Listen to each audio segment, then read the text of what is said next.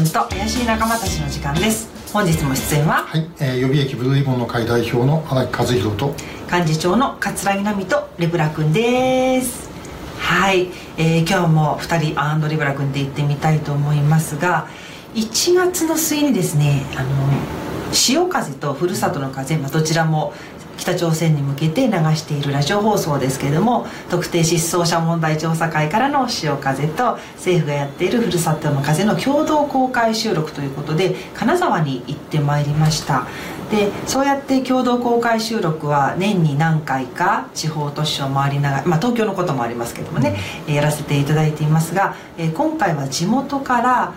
寺越武さんのご家族の方などが公開収録ということでメッセージを発信してくださったんですよね。でちょっとその寺越武さんのいとこさん3人から聞いた話っていうのが大変印象的だったので、うん、その話から考えたことについてお伝えしたいと思うんですがまず寺越事件について代表からちょっとご説明願います。はい、はい、えー、寺越事件というのは、はい、あの昭和38年1963年の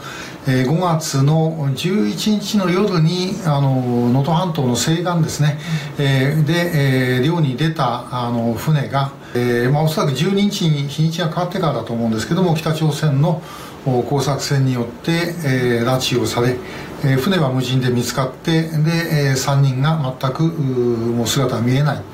で、えー、もう海難事故で亡くなったもんだと思って、えー、葬式出していたらば24年経って、えー、突然あの手紙が家族のところでや届いたと。えー、いうことです。で、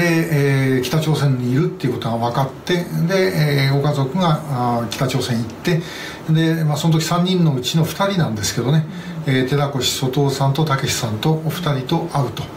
その後あの寺越武さんの、まあ、武さんとはこの3人っていうのは、えー、一番上が寺越昌司さん、えー、36歳で、えー、この方があの、まあえーと、何番目だったかな。あの要は寺越武さんのお父さんが長兄で、うん、その弟が庄司さんそれから外尾さんって呼ばれて、うん、その弟2人とそれから、まあ、あの甥っ子である寺越武さんが乗っかっていったわけなんですけど。武、うん、さんは当時13歳だったんですね。めぐみさんが拉致されても同じ年ですね。で、ね。はい、えー、この2人がですねあの、まあ、庄司さんは亡くなったことはまあほとんど間違いがない、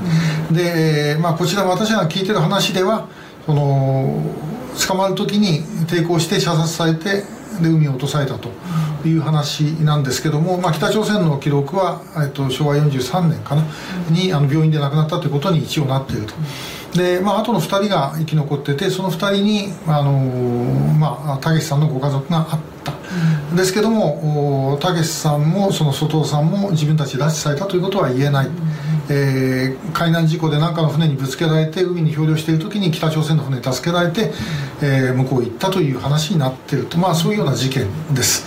えー、であの共同公開収録に出てこられたのはその寺越昌司さんの息子さん3人ですね。はい、で、えーと、私この「夕刊富士」の2月5日号にも「ちょっと連載中たまたま短期連載中だったのでこのことを書かせていただいたんですね。そしたら「夕刊富士」さんの方で写真も入れてくださっていてですね。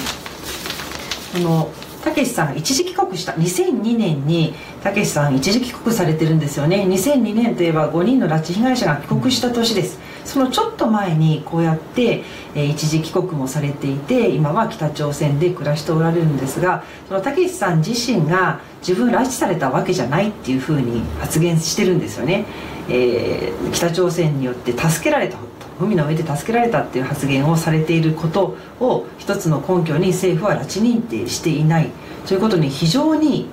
なんか違和感というか憤りを覚えました。だって本人が拉致されたって言えるわけないじゃない、うん、と思いませんか？皆さん で思い出したことがありまして私が拉致問題を初めて知った時にですね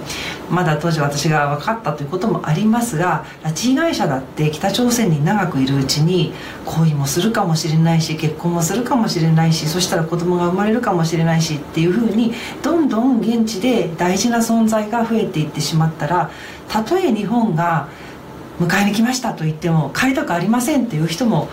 いるんじゃないかと。そこで強引に連れ帰っちゃったらなんかまた拉致されるということをまたご経験させてしまうということにならないかということがすごく引っかかったんですね。でその思いを今隣にいる荒木さんにぶつけたことがありました。そしたらその時の荒木さんの回答が